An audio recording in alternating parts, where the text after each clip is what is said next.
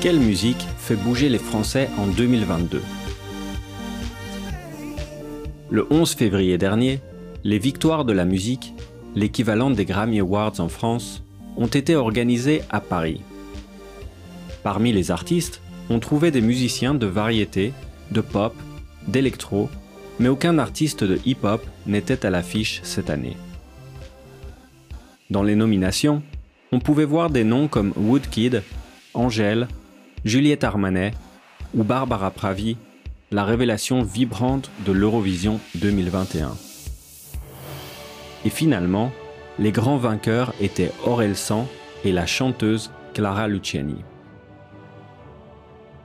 Clara Luciani est repartie avec le prix du meilleur album de l'année et le prix de la meilleure artiste féminine pour la deuxième fois puisqu'elle l'avait aussi reçu en 2020.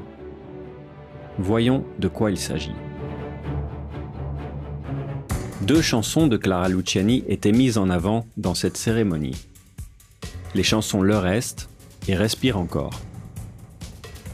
Les textes parlent d'amour et d'allégresse et sont faciles à comprendre et à digérer.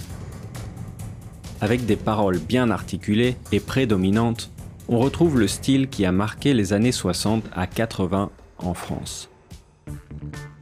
La musique peut être qualifiée de moderne rétro avec une production sophistiquée, mais des rythmes et un son entre disco et funk qui se réfèrent entre autres aux belles années de Serge Gainsbourg.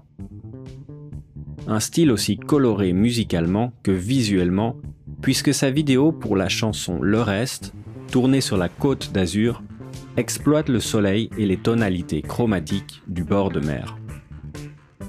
Sa chemise bleue et son pantalon jaune font référence à la mer et au sable chaud, bien qu'il est difficile aujourd'hui de ne pas y voir le drapeau de l'Ukraine. Sa coupe de cheveux à la Françoise Hardy et les teintes colorées de la vidéo s'inspirent de l'esthétique du réalisateur proche de la nouvelle vague, Jacques Demy. Réalisateur des Parapluies de Cherbourg et des Demoiselles de Rochefort, et Marie d'Agnès Varda.